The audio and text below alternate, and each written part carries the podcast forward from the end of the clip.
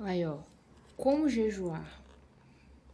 E eu preciso te falar uma coisa assim: o jejum samaritano é uma arma de guerra.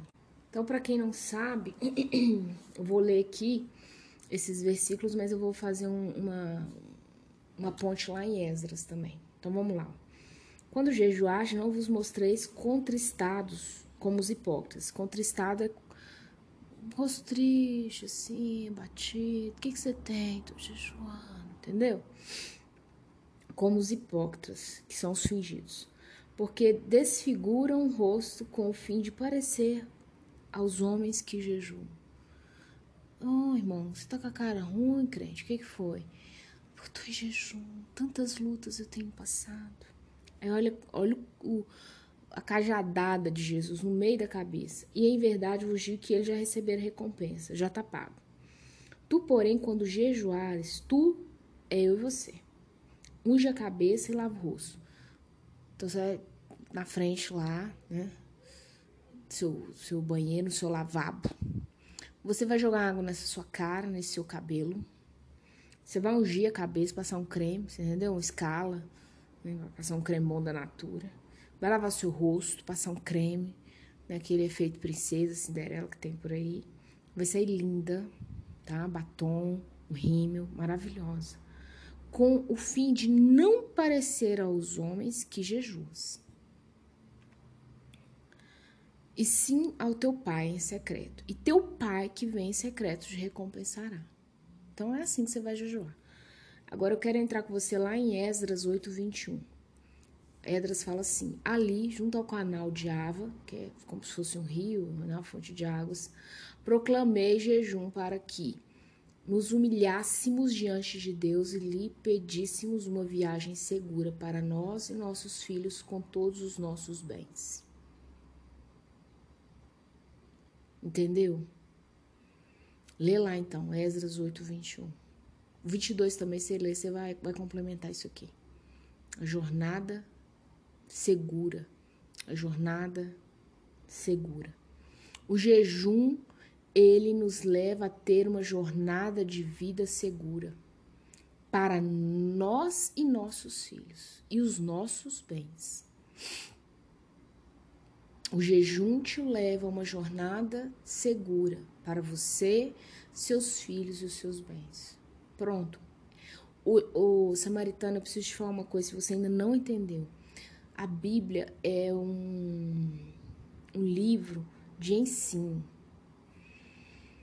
Sabe quando você compra uma televisão e vem com manual? Então, a Bíblia tem esse manual. A Bíblia é esse manual, perdão. Então, quando eu leio isso aqui em Esdras, gente, 8:21, Ali, junto ao canal de Ava, proclamei jejum para que nos humilhássemos diante de Deus. Diante de quem? Você... Tem mulher aqui que está me ouvindo que ela se humilha diante de qualquer um. Diante do pai, da mãe, do chefe, da amiga, do ex-marido, do namorado, do namorido, né? Tem uma que tem namorido. Se humilha, humilha para qualquer um, mas mesmo para Deus, mulher. O que, que tem na sua cabeça é cocô. Não é possível. Uma mulher cristã se Deus te der a estratégia que você precisa se humilhar diante de um homem, homem no sentido pessoa, sabe assim, se você se humilhar diante de Deus, eu não, eu não vejo que estratégia é essa de Deus mandar você se humilhar para seres humanos. Só se for uma situação de que Deus precisa realmente tratar com você o orgulho. Mas, sabe, aí se humilhamos para qualquer um. Sabe, olha o que que Esdras fala, humilhássemos diante de nosso Deus e lhe pedíssemos uma viagem segura. Aí você pode falar assim, ah, mas eu não tenho filho, então pede para você e para os seus bens. Ah, eu tenho filho, então faz um jejum, né, uma viagem segura para nós, nós, ah, eu, meu marido, se você é divorciado como eu, é nós, é a sua família, nossos filhos, e põe o traste na oração também no jejum.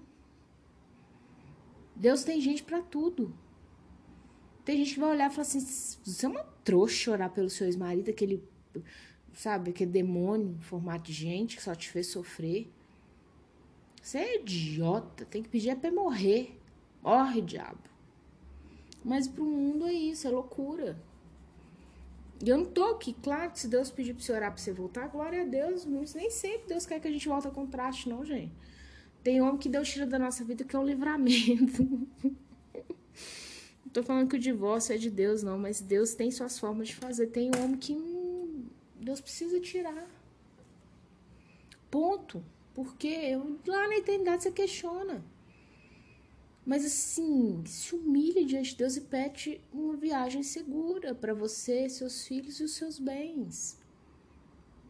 E por favor, não fica com cara de indigente, pedinte, entendeu?